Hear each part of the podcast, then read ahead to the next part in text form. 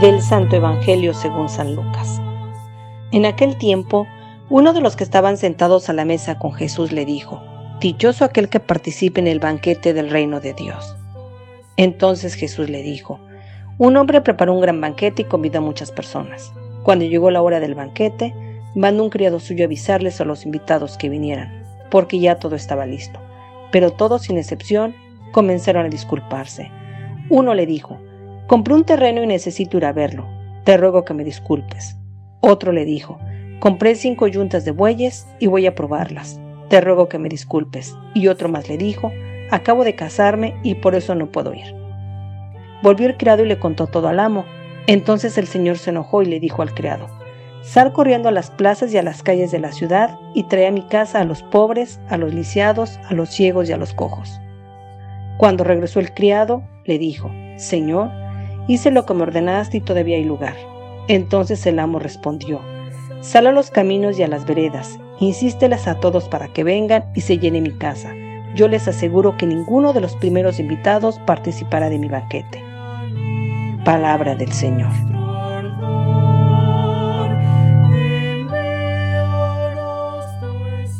Queridos hermanos, nos encontramos en el martes 31 del tiempo ordinario, un tiempo para meditar sobre la vida de Jesús. Hemos escuchado este texto del Evangelio según San Lucas en capítulo 14. Jesús se dirige a un comensal. Este comensal es el que va a recibir la enseñanza de esta parábola. ¿Qué nos enseña esta parábola? Eh, valorar la invitación de lo que se está celebrando. Muchas veces no valoramos lo que tenemos, mucho menos lo cuidamos. Tenemos que valorar la invitación, tenemos que cuidar lo que somos. Porque cada uno, cada persona tiene que manifestar eh, lo que valora. En el texto escuchábamos que una persona compró un campo, otro iba a calar la venta de bueyes que adquirió, otros este, se había casado, entonces estaban valorando lo que tenía. Ante esto, la enseñanza sigue. Dice entonces, como no pudieron venir los invitados que tenían, pues ahora sale a las calles de la ciudad, trae a todos aquí. ¿Quiénes van a venir? Los pobres, los lisiados y los cojos. Con esto Jesús deja bien claro que el proyecto de Dios no se frustra.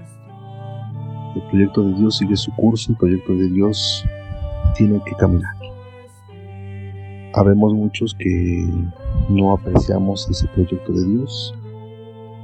Dios sigue su plan, aunque muchos no lo busquemos, aunque no queramos participar de ese banquete.